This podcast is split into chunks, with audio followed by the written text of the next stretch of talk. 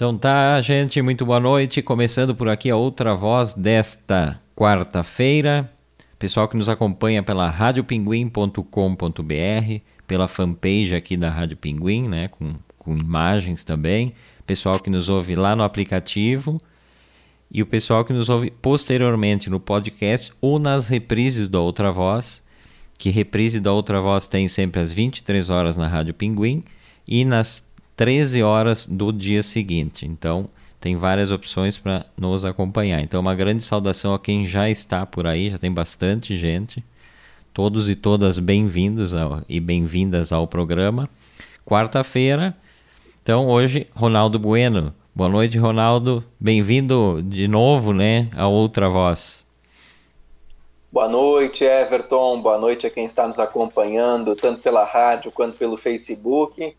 Mais uma quarta-feira, espero que de debate proveitoso aí para o nosso público que já chega antes do programa começar, né? A gente estava falando aqui antes do programa ir para o ar, isso é muito bacana, né? A gente coloca a, a live ali uh, ao vivo, né, pelo Facebook, o pessoal vai chegando antes mesmo do programa entrar no ar pela rádio, já vai acompanhando aqueles dois minutinhos que são os bastidores eu, eu, eu, eu ouvi dizer, Ronaldo, não sei se é invenção do pessoal da Rádio Pinguim, que tem gente que a partir das seis e meia já bota ali, já fica no F5 o tempo todo. Diz que tem gente ansiosíssima. Só aguardando. Só aguardando as atrações. E que nas quartas-feiras. Nem o Delano, nem a Verlu. Nem o Delano, nem a Verlu. E que nas quartas-feiras o, o público do Ronaldo é, é mais, mais, mais nessa questão de chegar cedo, assim. Diz que tem fila. É fila no, no F5 ali, só esperando. Um público cativo. É, um Sabe pu... que quando eu trabalhei, quando eu trabalhei em rádio, Everton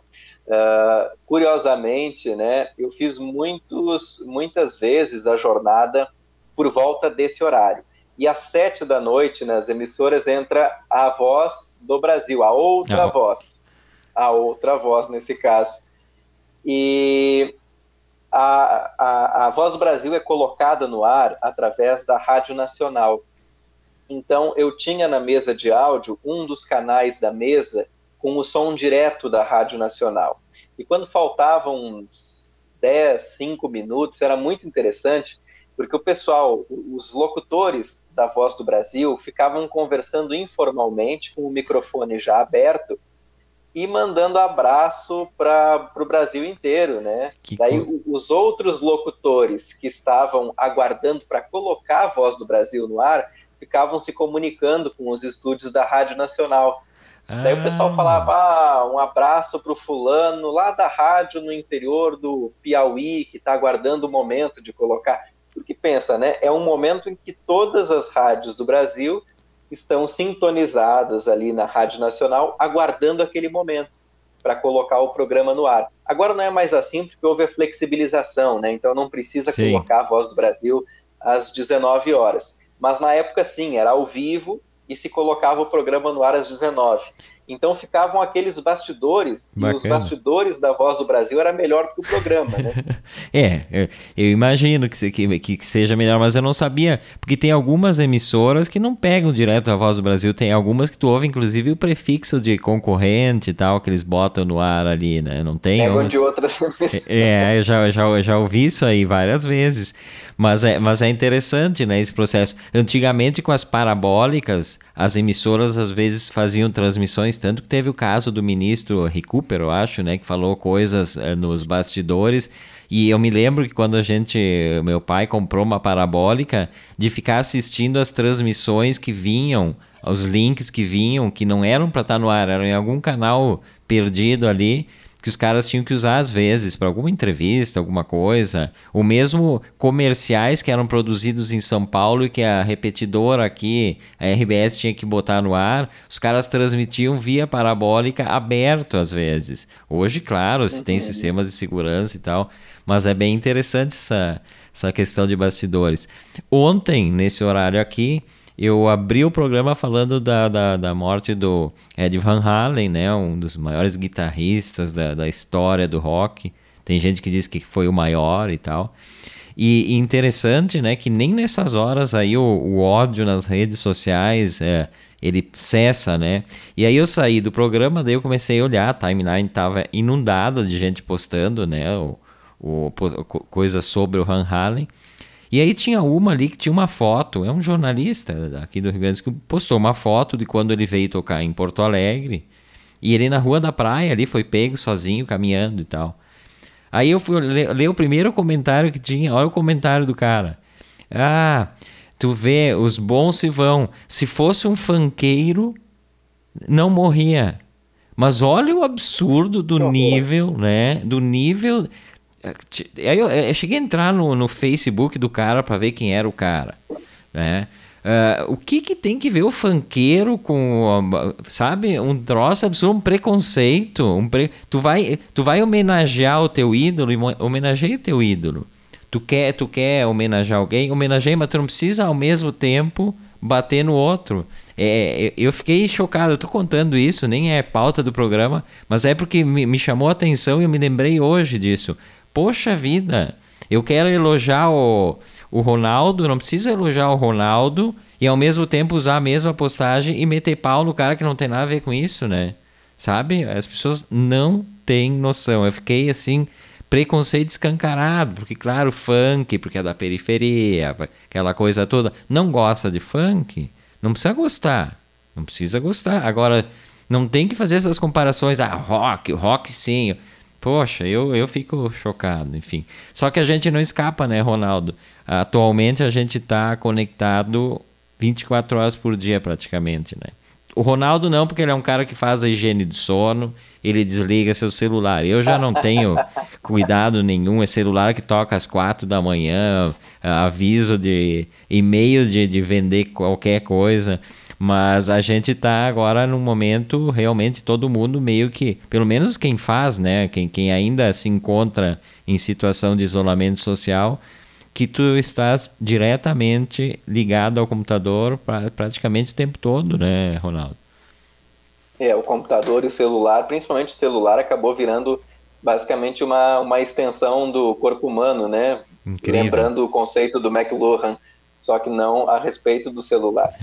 Uh, Mas o, o, curioso, né? Desculpa, Ebra. Não, não, é, é porque eu, me, eu tô falando isso porque eu me lembrei de, de lembrei não, eu li uma matéria do, do El País, e aí que eu quero chegar nesse assunto, uh, uma matéria de hoje do El País da Espanha, que está na, na, na, capa do, do jornal, inclusive, que é com relação, é uma polêmica, na verdade, em relação ao teletrabalho, né? Muita gente fazendo trabalho de forma remota, uh, inclusive o Ronaldo, né? Uh, a gente fazendo as, os programas da rádio, que em outra situação a gente faria provavelmente em algum lugar juntos e tal. A gente está fazendo remotamente, ou antes que seja tarde, a gente faz entrevista com o pessoal de tudo que é lugar. A gente trouxe a Letícia que estava em Nova York, né? as vantagens, às vezes, dessa, dessa questão. Mas tem toda uma outra série de questões que estão sendo repensadas, porque é uma coisa nova na escala em que, que a gente está vivendo isso. Né? Até já existiam empresas que faziam mas no, no tal, na, em tal escala assim, eu acho que é pela primeira vez. Uh, então a, a, chamada da matéria é a seguinte: o título da matéria. Uh, quem paga a cadeira, o café, o papel higiênico? Uh, a, a, explosão do trabalho, do teletrabalho, cambiou as normas de trabalho em todo o mundo. Né? Então, vários países europeus eles vêm avançando na questão da regulação disso, porque é urgente uma regulação porque tem uma série de questões que, que não estão resolvidas, né?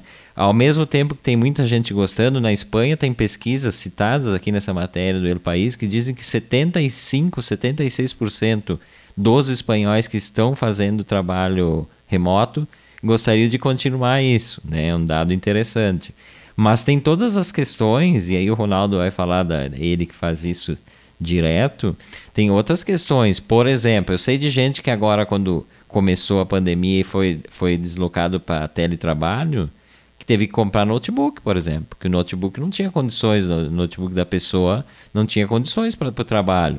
Foi lá e teve que comprar. Tem a questão que parece bobagem, mas não é, né? A luz, por exemplo, o tiozão do desktop aqui, desktop é uma coisa que consome muita luz. Computador, PC assim, consome bastante luz, sabe? Uh, tem a questão da calefação em dias frios. né? Uh, a questão da manutenção, do desgaste dos equipamentos, que também acaba desgastando as, as, os computadores, né, principalmente. Uh, e uma outra série de questões, a, a água, o, o cafezinho, enfim. Né? Então, uh, tem a Holanda, que diz que está bem avançada na tentativa de regular isso, que, que já está disponibilizando um valor mensal para o cara que trabalha em casa, que é em torno de 2 euros por dia. Né? Não sei se supre as necessidades. E a gente pensa nesses países da Europa que a calefação é uma coisa importantíssima no inverno, né? E, e tem outras questões também da invasão da casa da pessoa, enfim, qual é o horário de trabalho da pessoa? As empresas respeitam? Ou daqui a pouco tu tá respondendo mensagens às, às duas da manhã porque alguém te mandou, né? Ronaldo, como é que tá essa fase de teletrabalho para ti? Tu que já vive, tu, tu já vivestes nos do, nas duas pontas, né? Tanto na empresa, no jornal, quanto agora trabalhando, eh, fazendo as tuas assessorias por, por conta, né? Conta pra gente como é que tá. É, primeiro que eu nunca imaginei trabalhar de casa, Everton. Então é uma situação uh, que foi completamente inusitada em março o meu último dia de trabalho fora de casa, na redação, foi no dia do meu aniversário, que foi dia 20 de março. Dia 20 eu vim para casa e depois, basicamente, só trabalhei daqui, desse mesmo lugar onde eu estou conversando com vocês agora, uh, da Rádio Pinguim. E imaginava que fosse um cenário uh, a durar bem menos. Né? Inclusive, uh, nos corredores da, da redação, entre os colegas, a gente falava assim: nossa, talvez esse cenário vá até setembro. E a gente falava em setembro como algo completamente distante, como um mês quase inatingível, né? Setembro já passou, nós já estamos em outubro e ainda uh, não há uma, uma previsão de, de normalização para muitos setores, né? Para muitos setores. Muita gente ainda continua trabalhando em casa. Isso pegou todo mundo de surpresa. E com o tempo, depois que passou o inusitado, acho que a gente começa a avaliar os prós e contras, né? Uh, eu acho que eu não gosto nem de santificar e nem de demonizar nada. Eu gosto de fazer análises críticas, colocando, listando pontos positivos e pontos ruins nas situações. Acho que isso faz muito bem, né? Daí a gente evita algumas uh, grenalizações. E eu acho que no teletrabalho não é, não é diferente, né? Temos pontos uh, bons, né? Em grandes cidades não se gasta mais tempo nem dinheiro de deslocamentos. Né? Nós dois moramos em Caxias do Sul, que é uma cidade de médio porte uh, em nível nacional. Nós não sabemos o que são os grandes deslocamentos nós conseguimos nos deslocar de uma ponta para outra da cidade em 20, 30 minutos. Claro que um dia que o outro, quando chove, o pessoal aqui de Caxias não sabe dirigir com chuva, né? Então, quando chove, vira um pandemônio, não sabe mais dar seta, não para na faixa de segurança, passa na poça para jogar água no pedestre. É algo meio até. É um cenário caótico, né? Mas, tirando esses dias de chuva, uh, os deslocamentos não são muito grandes. Então, esse é um ponto bom de, de, trabalhar em casa. Perfeito, porque São Mas Paulo, agora... só, pra, só te interrompendo, São Paulo as pessoas claro. andam. Eu, fi, eu, fiz, eu fiz um curso uma vez de, de, de, cinema lá e eu tinha um colega que ele viajava três horas para ir, três horas para voltar para o tal de curso. Eu fiquei apavorado, a gente não tem essa, essa ideia. A gente acha que chega, levar 20 minutos para ir para o trabalho aqui é algo. É, ai, longe. é longe, né? Mas, mas tem isso, Agora, isso é importante. Em compensação, essa matéria do Eu País é fantástica, porque a gente vive um momento de precarização das relações trabalhistas. Né? Isso aconteceu desde a, desde a reforma trabalhista aí de 2017 para cá, uh, em que nós vemos alguns direitos serem suprimidos em nome de uma redução do desemprego que até hoje não ocorreu de maneira sustentável e concreta e robusta. Mas no dia a dia, nós vemos esses contra de trabalhar em casa. E você falou muito bem, é, é, desde pequenos detalhes, por exemplo, esse aqui é o mouse que eu utilizo. É um mouse sem fio, eu comprei há um bom tempo para o meu notebook, e ele é a pilha por ele ser sem fio. a pilha durava meses. Eu colocava a pilha, eu nem sabia quando, quando eu tinha. Quando eu ia trocar a pilha, eu nem lembrava quando eu tinha colocado a anterior, de tanto tempo que durava. Porque eu utilizava meu notebook à noite em casa, às vezes, alguns dias eu nem ligava. Agora eu trabalho todos os dias no meu notebook. E a pilha do meu mouse dura uma semana. É. Vai uma pilhazinha pequena, a cada semana eu tenho que trocar. Eu não sei se ele está estragando, talvez, não sei. Não, dizem que assim, a pilha dura muito pouco. O mouse é o maior consumidor de pilhas que eu já vi na vida. O mouse realmente ele consome demais e tal. É, não é que está estragado. Você pensa, né? O mouse era usado 30, 40 minutos por dia, agora é utilizado 6, 7 horas. É uma mudança. E esse é um pequeno custo porque ah, é, é, é, esse material, a gente recomenda até a leitura, está na versão em espanhol do Eu País, mas é fácil traduzir ali, se, se a pessoa não consegue ler o espanhol, dá para tem o botão de tradução na página. Uh, tem custo de água, tem custo uh, de energia elétrica, porque o computador tem que, tem que ser carregado, ele é ligado na tomada, os monitores realmente consomem muita energia, tem o, no meu caso aqui, o gasto da pilha do mouse, o gasto do cafezinho, do chá que a pessoa vai fazer ali ao longo do dia, que algumas empresas uh, subsidiam, outras não, mas então todos esses custos, né, agora ficaram no colo de quem está trabalhando em casa. E fora outras situações, né? É só a gente procurar por matérias jornalísticas a respeito disso. Nesse período de pandemia, cresceu muito a compra de webcams uhum. para realização de reuniões de vídeo. O pessoal tem comprado aqueles suportes, eu não sei o nome que se chama, mas aquele suporte que coloca o notebook em cima para ele ficar numa altura sim, adequada. Sim, sim, para dar um ângulo, né? Uhum. É, cadeira de escritório. O pessoal tem feito muitas compras. Eu mesmo tive que fazer algumas adaptações. Aqui, o, o meu escritório onde eu trabalho, aqui atrás vocês estão vendo que a, a parede é de um verdinho claro né, uma cor chamada palmeira. uh, até pouco tempo atrás era eu era uma cor um marrom, um marrom mais escuro. Mas conforme eu fui trabalhando todos os dias, eu acabei achando um ambiente muito cansativo para a visão. Né? Eu uso óculos, é basicamente 5 graus de miopia mais 1 grau de astigmatismo, ou seja, minha visão cansa muito fácil. Né? E o ambiente estava um pouco escuro, Lá vai o Ronaldo comprar tinta e pintar a parede. Tu pintou? É, eu, eu fiz a, a, pintura aqui. Ah, mas aí eu tô precisando de umas coisas aqui em casa. Eu não sabia é. desse detalhe. Ronaldo. e serviços externos. Né? Ronaldo né? Bueno faz pintura de paredes. Eu, te, eu preciso pintar urgente algumas coisas aqui, mas tá. Mas antes vai ter que lixar. Tu lixa também? Tudo? Serviço completo. Não, eu pintei sem lixar. Eu pintei sem lixar. Também ah. daí já é, já é demais, né? é, mas, mas, mas, interessante essa tua, essa, essa, essa, essas outras questões, né? então, né? tive que fazer essa adaptação e muita gente tem feito isso, né? Muita gente tem que ter uh, tem tido esses gastos que não estariam no orçamento. E eu não sei de situações, não sei de casos, talvez casos isolados, mas não sei de, de empresas que têm uh, contribuído com isso. Yeah. Yeah. Isso, é, isso é uma coisa importante, porque se não houver uma mobilização dos trabalhadores, as empresas que não vão atrás disso aí. Não tem, eles não querem nem saber.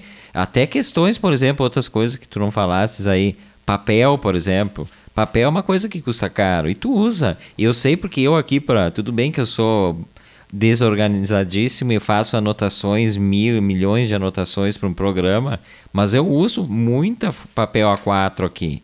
E isso na empresa tu usaria, tu usaria todas as questões. Na reportagem, não quis ser desagradável, a reportagem fala até em papel higiênico, né? Mas aí já, aí já é uma outra discussão para mim é desnecessário. No local de trabalho é isso não é necessário. Mas a gente fala brincando isso, mas uh, mulheres usam papel higiênico e tal. Então os caras botaram até esse custo aqui na, na reportagem, né? Que não é mesquinharia. A pilha que o Ronaldo tá falando aí, pilha é uma coisa cara pra caramba. Não sei porque até hoje custa caro. A pilha é uma coisa que tu tem que trocar toda hora e tal. E eu sou cheio das pilhas recarregáveis aqui, mas também Né? É, tudo, é tudo muito caro. Então tem essas questões que eu acho que só o tempo vai, vai, vai resolver. Só que eu acho que no Brasil as coisas sempre são mais precárias, essas discussões sempre ficam de lado. Ah, é bobagem, é bobagem, ninguém quer saber. Aliás, no, no, no Brasil a, a, classe média treme quando dizem que vão taxar as altas fortunas, né? A classe média acha que é, que é a classe alta.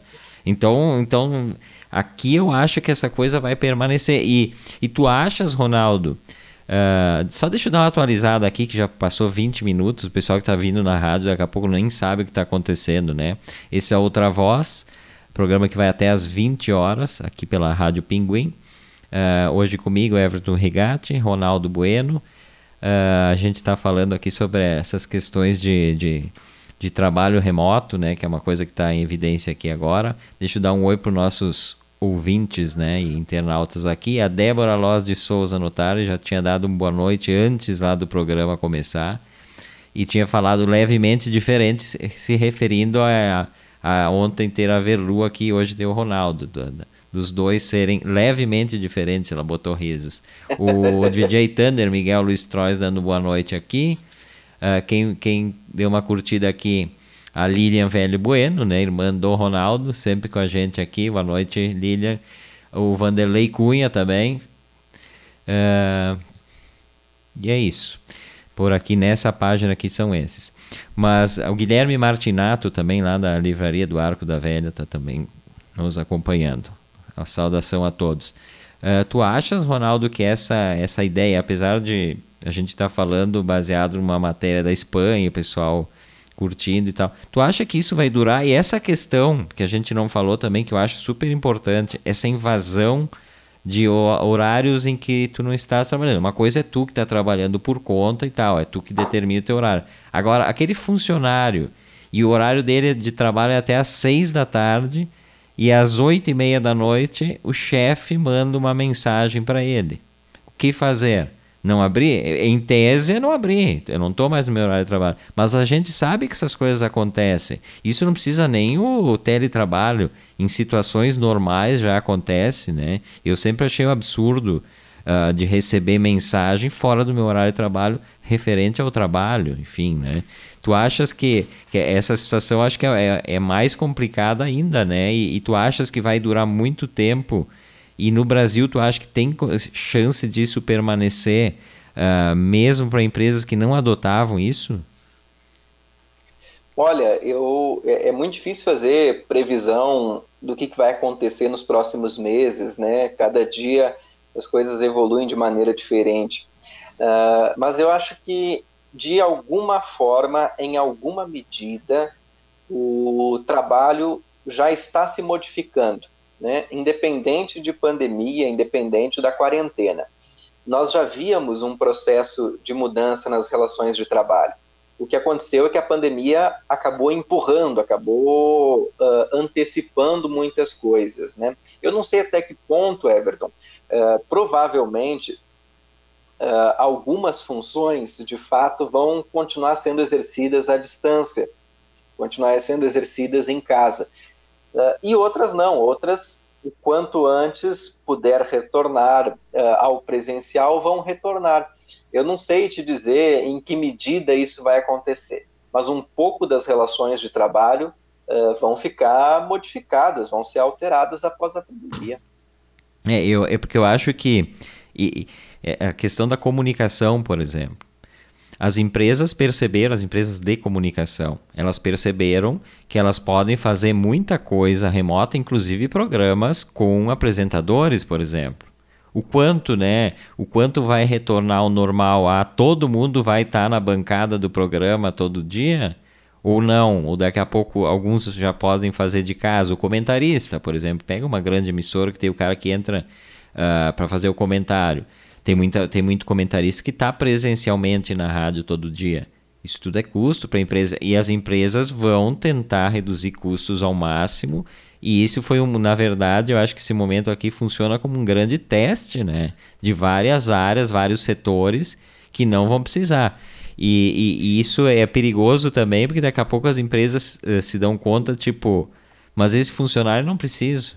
né? É, e realmente é um, é um risco para o emprego. Eu acho que é um risco bem grande esse momento que a gente está passando. Uh, mas tomara que não, né? Tomara que aquelas atividades que possam ser feitas de casa e que, o, que, o, que o, a pessoa que faz curta fazer de casa, né? Mas eu acho que para saúde mental não é legal. Eu acho, minha opinião. Se eu tivesse que trabalhar de casa, uh, dependendo da função, obviamente, né? Mas imaginando uma função de, de alguém que esteja trabalhando remotamente, eu acharia muito complicado porque é difícil tu tu tá em casa, então tu levanta às sete da manhã, teu horário começa às sete e meia.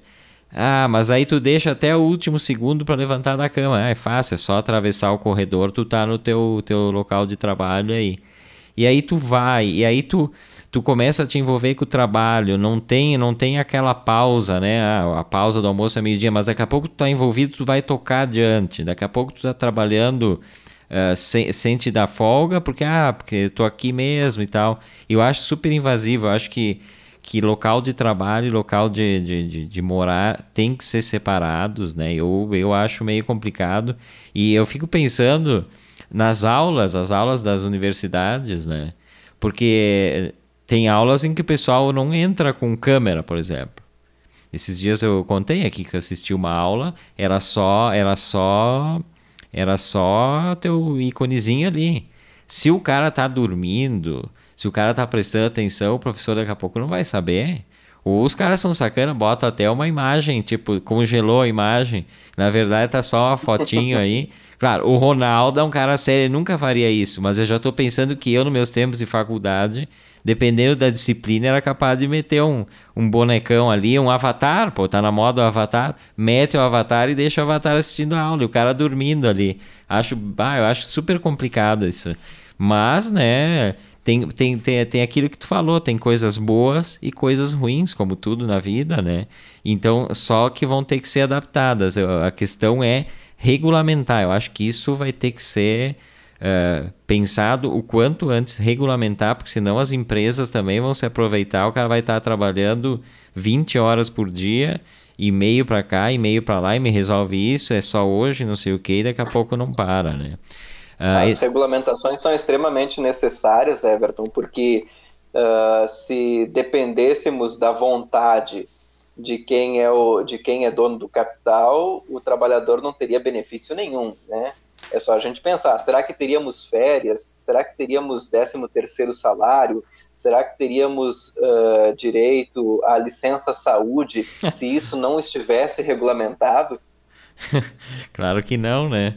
O, pro, empregado, é, pro então, empregador tudo é custo, né? Empregador tudo é custo. E o problema é quando o empregado usa o mesmo discurso que o, que o patrão, o empregador, e defende a perda de, de direitos. Esse aí é complicado. Por isso que a semana passada tu, me, tu brincou comigo e tô, vou olhar de novo para ele ali, ó. Tá aquele velho barbudo, cabeludo, bigodudo ali, me olhando ali, de um quadro que tem aqui em cima. Pena que não dá para girar a câmera para lá. Tá de olho em Everton Rigatti. Essa é a outra voz desta quarta-feira uh, radiopinguim.com.br, pelo aplicativo. Pessoal que nos ouve posteriormente, lá adiante no futuro, né? Tem gente nos ouvindo no futuro, a gente não sabe, mas eles já estão nos ouvindo, né? Às 11 da noite, na reprise. Ou então no podcast da, da rádio. E... Everton, só um, um, um parênteses aqui para fechar esse assunto do teletrabalho.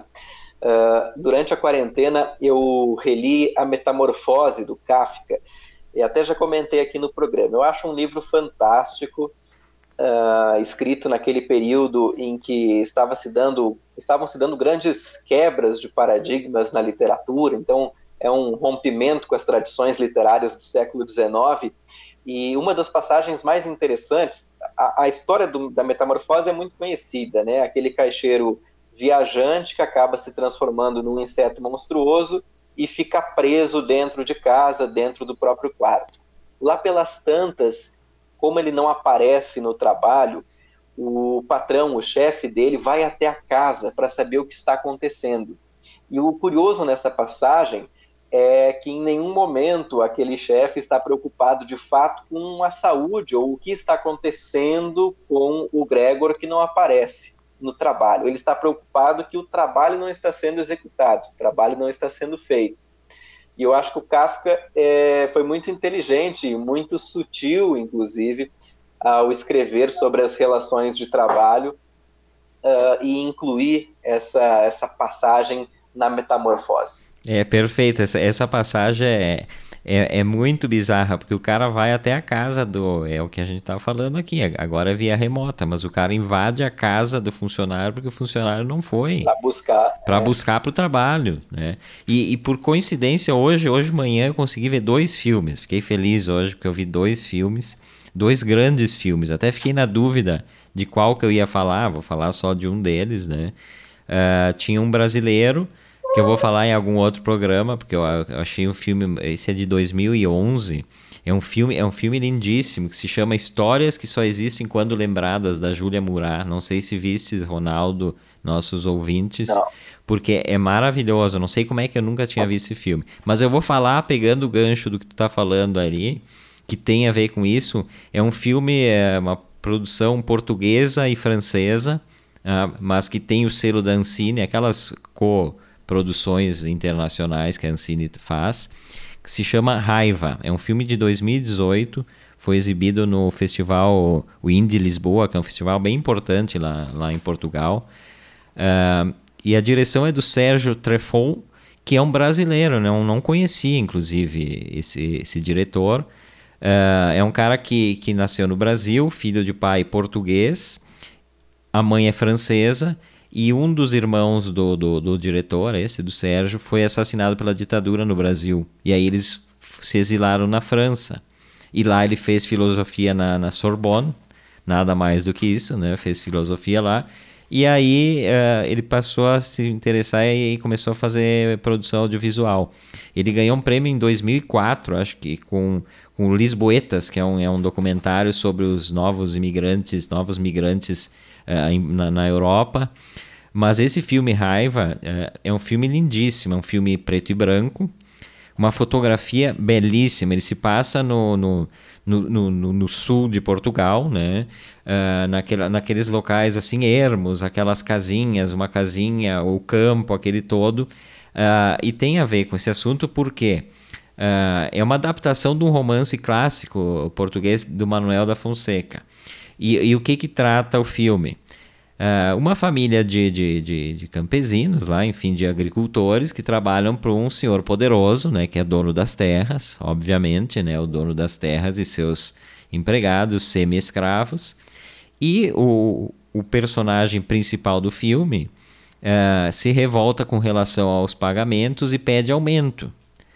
A partir desse momento ele é demitido, do, do, do, eles, eles perdem a terra que eles cultivavam ali, eles ganhavam uma porcentagem daquilo eles perdem essa terra e eles não têm mais o que fazer. É um, é um local isolado, eles moram, não tem, não tem nada dentro da casa, é, não tem móveis, não tem nada, tem uma cama, uma situação assim de pobreza extrema. E aí, o que, que acontece? O, o cara começa para sobreviver, ele tem um filho autista, para complicar. É, a história é muito triste, na verdade, a história desse filme. Mas ela, ela pode ser usada para qualquer situação uh, do, do, mundo de relações do trabalho, entre empregador e empregado. Claro, ressalvadas as proporções, né? Uh, e aí o cara começa a fazer, a traficar é, é, levar mercadoria de Portugal para a Espanha, ele e outras pessoas, faz contrabando. Né? E quem financia, é quem, quem é o, o, proprietário desse negócio de contrabando, é o filho do fazendeiro, filho do dono das terras lá. Ele não sabe. E o, o, o filho, o, fazendeiro descobre que o, que o, que o cara tá, tá fazendo isso e ele vai na polícia e exige que o cara seja preso. Ele não está contente que a família passa fome, que não tem mais emprego, não tem nada. Ele descobre que o cara está sobrevivendo de, de contrabando e vai exigir a prisão. E aí tem todo o desenrolar da história e tal, que não termina absolutamente nada bem. Aliás, a, a, o filme já começa, e não é spoiler, porque ele começa com o, esse personagem, esse agricultor, assassinando o fazendeiro e outro. É a primeira cena. Depois o filme corre e aí no, no final volta a cena inicial e tal. Mas isso é, é importante para a gente pensar, né? A, a, exploração, a exploração ela, ela acontece, isso se passa na década de 50, uma década bem de fome na, no sul da Espanha, eh, de Portugal. Mas assim, ó, o filme é. Eu não gosto muito das. Acho que as interpretações são um pouco teatrais demais, um pouco exacerbadas. Eu sempre me incomoda um pouquinho isso. Mas a fotografia desse filme e, e, e, a, e o roteiro desse filme achei assim, brilhantes e tal. Então é, é uma, uma dica. Procurem aí. Eu vi no, eu vi no MUBI, né, na plataforma. Uma, é um filme recente, talvez não tenha muito à disposição ainda mas é, é Raiva de 2018, direção Sérgio Treffaut. E, e aí eu me lembrei falar em Portugal, só para completar essa minha, esse meu comentário, uh, de, de, livros que falam, que, que os, os, autores portugueses contemporâneos falam muito dessa questão da, do vilarejo, da aldeia, como locais uh, ermos, com pouca gente, dessa coisa da fofoca, do cara que cuida da, da vida do outro. E tem um cara que aborda isso com grande propriedade. Esses dias eu falei do Galveias, do José Luiz Peixoto, que é um livro que trata disso, né? É, é a cidade natal dele, um pequeno povoado no Alentejo, no interior profundo de Portugal. E aí trata das relações. Mas tem um outro dele que também é é, é, é, é, genial que é Nenhum Olhar. Esse é da editora dublinense, esse eu até não tinha falado. Então ele conta a história, diz aqui, ó, tô lendo aqui na contracapa. A cozinheira, o serralheiro, o pastor. Eis a história de duas gerações no livro vencedor do prêmio José Saramago. Então ele conta também o cotidiano de uma vila rural do Alentejo. Os dois livros têm essa temática e, e tem muito a ver com esse filme também. Então, essa dica de, de livro é esse: Nenhum Olhar, José Luiz Peixoto, da editora Dublinense. Esse é outra voz desta quarta-feira. Eu, Everton Rigatti, Ronaldo Bueno. Uh, Ronaldo, alguma dica de livro? Sim, sim. Separei dicas para os nossos ouvintes, Everton. Só antes, um pequeno comentário, muito breve, mas que eu não posso deixar passar em branco. Não sei se se o ouvinte está percebendo ou quem está nos assistindo. Se vocês ouvirem algum barulho muito forte, não reparem, porque uh, morar em apartamento tem suas contradições, né? É bom por um lado, é ruim por outro. E aqui no apartamento de cima está tendo uma barulheira alguns dias, assim que não cessa, não para, não termina. Inclusive agora mesmo, eu tentando me concentrar aqui na live, tentando ouvir o que o Everton estava dizendo. Eu não sei se estão fazendo detonações para a construção de um túnel ou se há algum ringue de luta livre aqui em cima, mas o barulho é fantástico, né? Sobre isso, inclusive, eu temi hoje por esse programa aqui. Eu já estava pensando uma forma de transmitir de outra peça a mesma coisa. Eles estavam fazendo hoje, começou ali pelas duas, três horas da tarde, foi até às cinco e meia por aí. Daí, quando eu vi que parou, eu pensei, bom, tá tranquilo. Uh, barulho de furadeira no, no, no, concreto. Eu não sei se era embaixo. Furadeira é clássico. Né? Embaixo, em cima, mas era assim no concreto e, e não parou assim. Foram horas. E eu pensei, pô, se, com aquele ruído não poderíamos entrar. Daí eu pensei, bom, vou, vou transmitir lá da, da, da, área de serviço, sei lá, com notebook, alguma coisa ia dar um jeito. Mas isso, essas coisas tem também. Só deixa eu dar uma atualizada que, antes que a gente troque de assunto aqui a Velu tinha colocado aqui, Velumac, que está, não sei se é a minha esquerda ou a minha direita, dentro do apartamento, está por aí. Eu sou pessimista, acho que a pandemia só acelerou o processo, já corrente de precarização do emprego. Não enxergo melhorias para a grande massa de trabalhadores. Uma pequena parcela de já privilegiados tirará proveito da mudança. É, isso não tem, não tem, não tenho dúvida nenhuma, né? No filme esse o que eu estava falando agora, o Raiva, tem uma passagem que ele diz, né? Uh, quem nasce pobre vai morrer pobre e quem nasce rico vai, na, nas, vai, vai, vai morrer mais rico, né? Então, é, é, são aquelas coisas que, sem querer ser revolucionário, mas que infelizmente não, não eram para ser assim, né?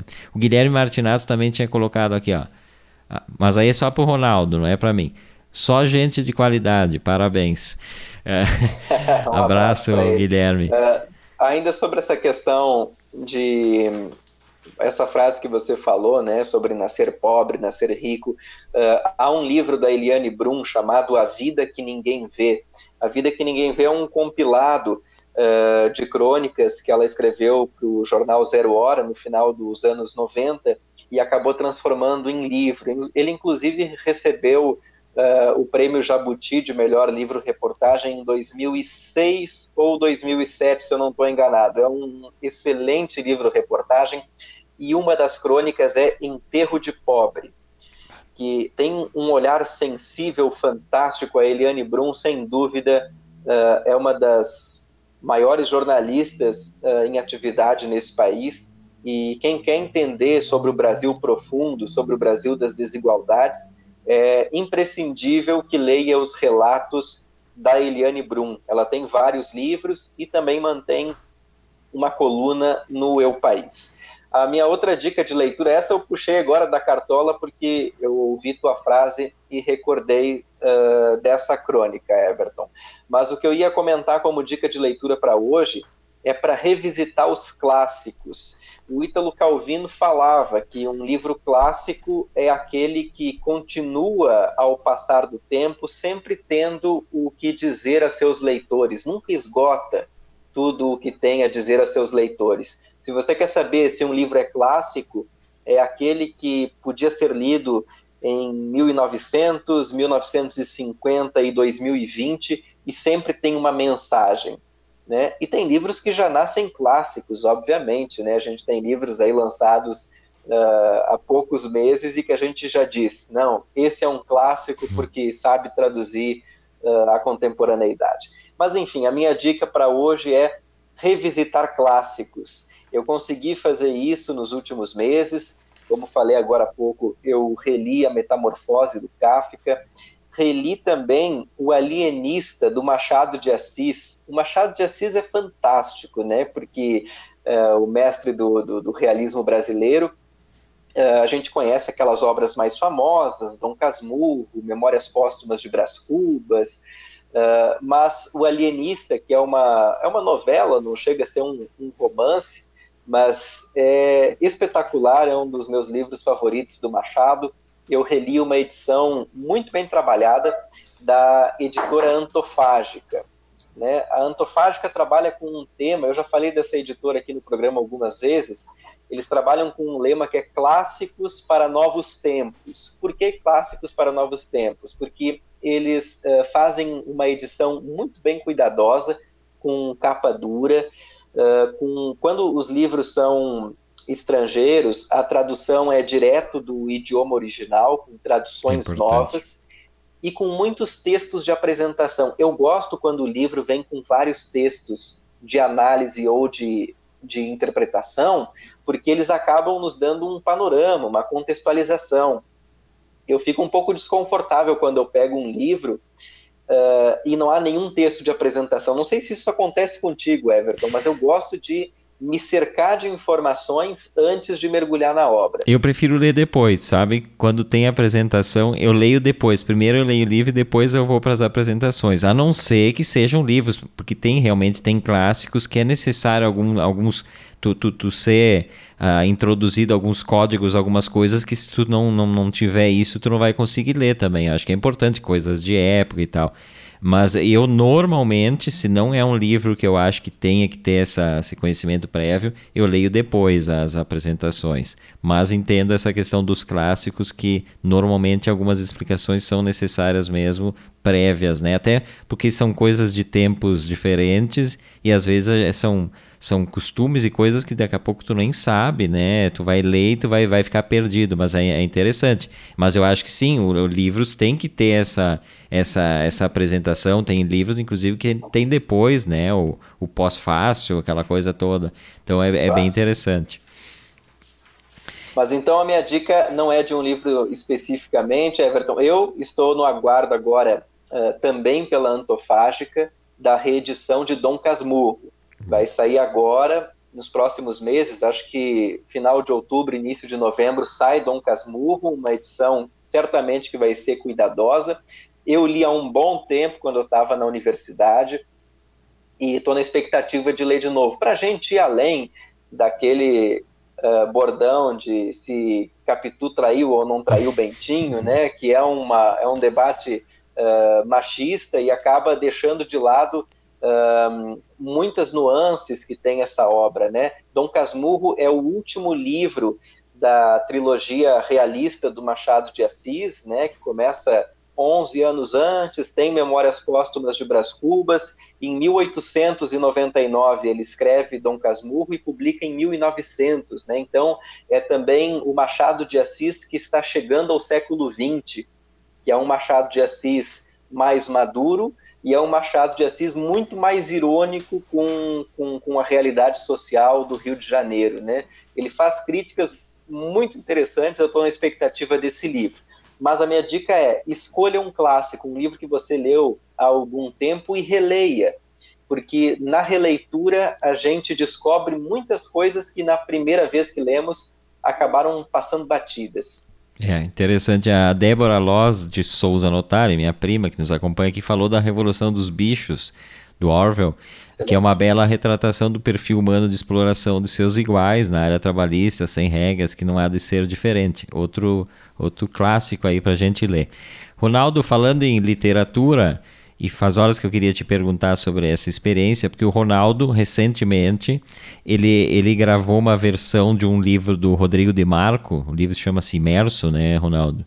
Uh, em que o, o, Ronaldo fez a, a, a audionarração desse livro aí. Queria que tu contasse como é que, eh, como é, como é que, como é que funcionou para ti fazer esse trabalho. Eu, eu te confesso que eu nunca ouvi um audiobook, eu nunca, nunca tive acesso a uma, uma, leitura de algum livro. Mas eu queria que tu contasse na, na, na condição de narrador desse, desse livro. Foi uma surpresa quando eu fui convidado, nunca tinha feito gravação uh, dramática de um audiolivro. E o Rodrigo Demarco, que é um amigo meu, jornalista, foi meu colega de jornalismo, é de Bento Gonçalves, ele está lançando o seu segundo livro, que se chama Imerso. E é um livro com uma coletânea de 88 poemas, uh, que acaba mergulhando em feridas do passado, acaba sendo, como o título já sugere, uma imersão né, no seu psicológico. Então, houve esse convite, fiquei bem surpreso e foi uma, uma experiência diferente de tudo que eu já tinha vivido em mídia sonora. Mesmo trabalhando muito, muito tempo em rádio, Everton, eu nunca tinha passado pela experiência da gravação de um audiolivro. O que, que mais me chama a atenção é que o, a narração de um audiolivro, e nesse caso foram, foram poemas, né, eu precisei narrar poemas, é como quando se faz um filme sobre o livro, ou seja, é uma reinterpretação, é uma adaptação, é uma outra linguagem. Então, a pessoa que vai ouvir um audiolivro, não espere uh, um conteúdo uh, igual, idêntico ao do livro. Não estou falando no, no verso por verso, linha por linha mas estou falando na identidade, na intensidade emocional. Porque um audiolivro é fiel ao que está escrito. É fiel, é, é a narração de todas as palavras que compõem o livro. Mas existe uma carga dramática, uma carga emocional, uma carga de entonação na leitura que é muito particular do narrador então, eu posso te garantir que uh, eu narrando o audiolivro do Rodrigo Demarco é diferente do que se o Everton fosse fizesse a, a, a gravação, é diferente se o Delano, se a Verlu fizesse, porque cada pessoa coloca uma carga muito pessoal de dramaticidade e de entonação. Tem versos que podem tocar mais a mim do que a ti. Uhum. E o oposto também é verdadeiro. Tem versos que ficariam uh, muito mais pesados na tua voz e muito mais leves na minha. Porque toda leitura, se nós formos levar uh, bem a fundo, toda leitura não passa de uma releitura. Claro. O artista imprime o seu mundo no papel, imprime o seu mundo no poema, no conto, na crônica, e a pessoa vai fazer essa leitura interpretando com toda aquela carga social que a pessoa carrega, com a sua bagagem. com as suas experiências de vida. Então, eu vejo que a gravação de um audiobook também uh, carrega essa releitura. Então, foi muito bacana, foi uma experiência divertida. Foram umas quatro, cinco tardes de gravação em um estúdio em Bento Gonçalves. Depois a edição já ficou pronta. Mais umas quatro semanas, aí mais um mês, vai estar nos tocadores né? Ah, inter... Eu também vou estar divulgando nas minhas redes sociais. Interessante. Inclusive, o Rodrigo Demarco podia dar uma palavrinha aqui no A Outra Voz sobre esse trabalho, né? A gente pode, pode combinar alguma coisa com ele também. Uh, porque, claro, isso que tu, tá, tu estás falando, quando eu leio um livro, e se a gente for ler o mesmo livro, também mentalmente a gente faz uma, uma carga emocional diferente, cada pessoa vai fazer. Inclu quando lê um poema, as entonações que na, te, na tua cabeça tu fazes, o outro não vai fazer igual. E, e, e, e tu, num romance, por exemplo, a, a própria imaginação, claro, né? Aí a imaginação da cena é diferente para cada um, cada um imagina o personagem, mas a própria emoção de cada, de cada momento. Então eu acho que isso é, é interessante. Mas do processo, do processo técnico, Uh, o, o, o, escritor fica como um diretor de cinema ao lado do, do, do, do, do, do cara que está interpretando e tentando dar algum certo direcionamento ou não? É totalmente livre da, da, da, inter, da intervenção do escritor, Ronaldo?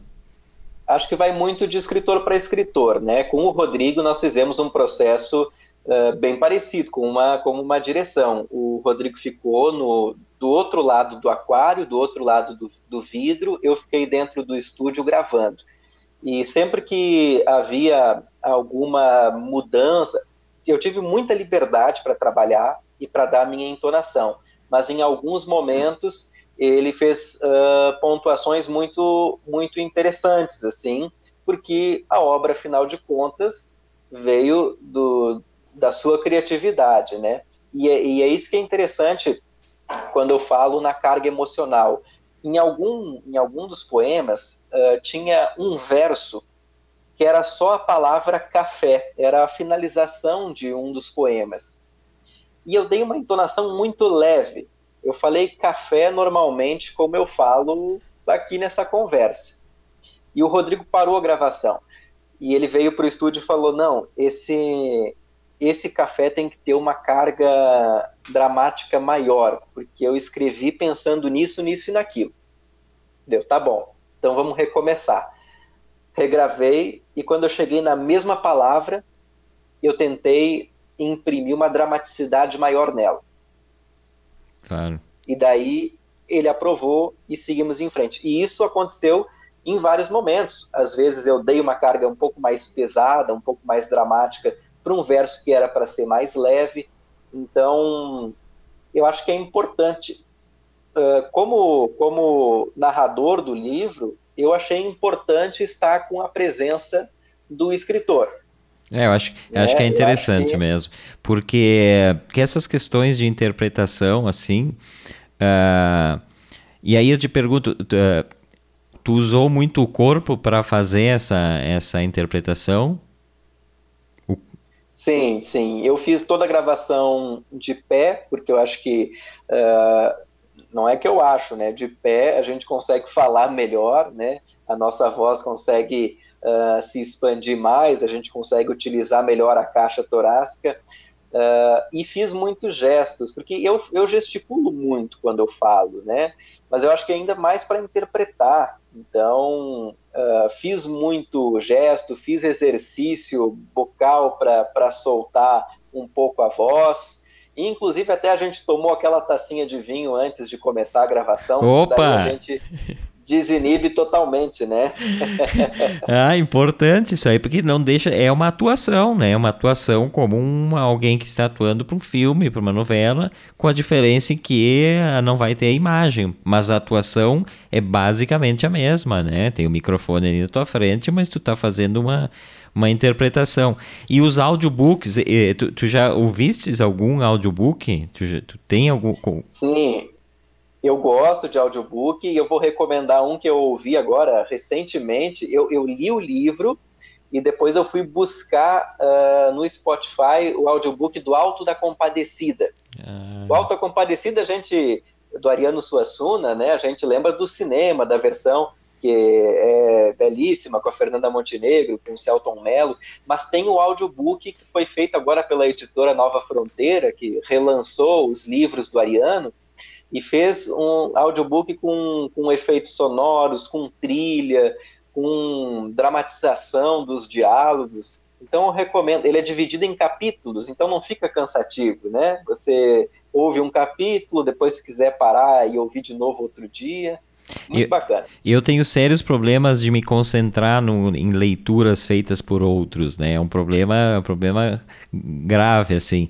Mas eu me lembro que a, que a rádio elétrica da Katia Suman, a ex Ipanema, ela tem a rádio web elétrica, eles fizeram a, a narração do Pornopopeia, que é um, é um, é um livro é um livro de 90 e pouco, eu acho. Uh, e eles fizeram, e cada, cada pouco um lia, mas aí já era um processo diferente, porque alguns liam melhor, outros pior e tal. E eu não conseguia me concentrar. Eu ouvi alguns trechos assim, mas não não rolou. Esse é outra voz. E também tem a questão do tem a questão da extensão do livro, né?